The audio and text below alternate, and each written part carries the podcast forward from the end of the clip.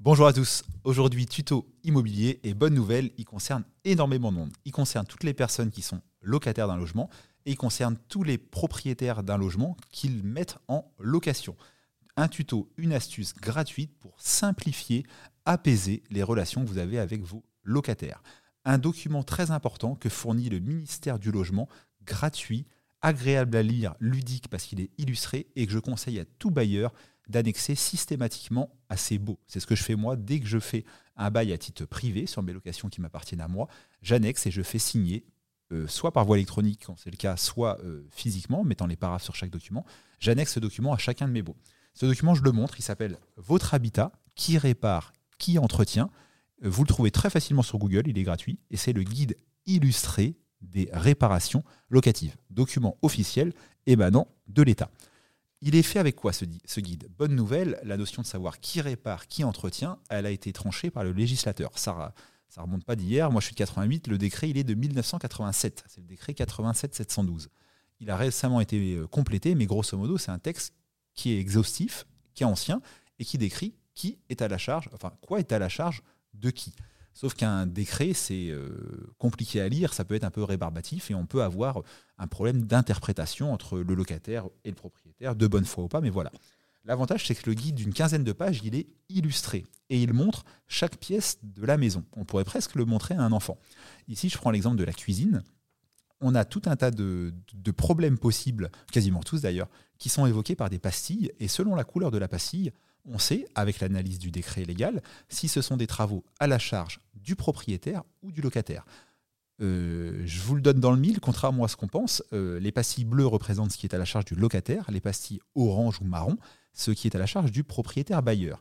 Et il y a beaucoup plus de choses, contrairement à ce qu'on pourrait penser, qui sont finalement à la charge du locataire en termes de réparation.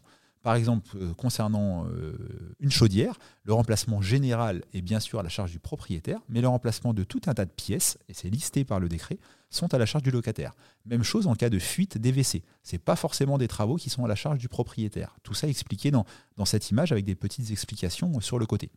Ça n'empêche qu'un propriétaire peut, et c'est souvent mon cas, prendre à sa charge des réparations qui sont pourtant normalement à la charge du locataire, parce qu'il a envie, euh, parce qu'il a des bons locataires, qui ne l'embêtent pas, qui payent bien leur loyer. Il a envie de les fidéliser parce que les travaux ont un avantage fiscal.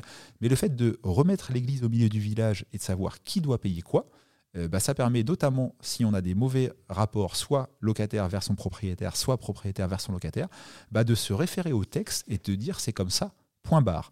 Et non, monsieur le locataire, vous ne pouvez pas m'imposer tels travaux parce qu'ils sont à votre charge. Ce sont des travaux d'entretien prévus par la loi ou non, monsieur propriétaire, vous n'avez pas le droit de rien faire, ce sont bien des travaux nécessaires et ils sont à votre charge.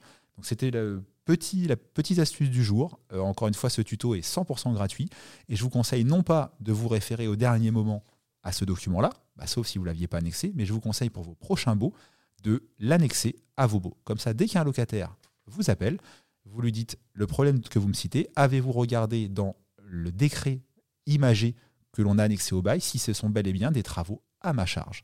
Et vous allez voir que 7 ou 8 fois sur 10, ce n'est pas le cas. Libre à vous, encore une fois, moi je le fais parce que je touche du bois, j'ai des locataires avec qui j'ai des bons rapports.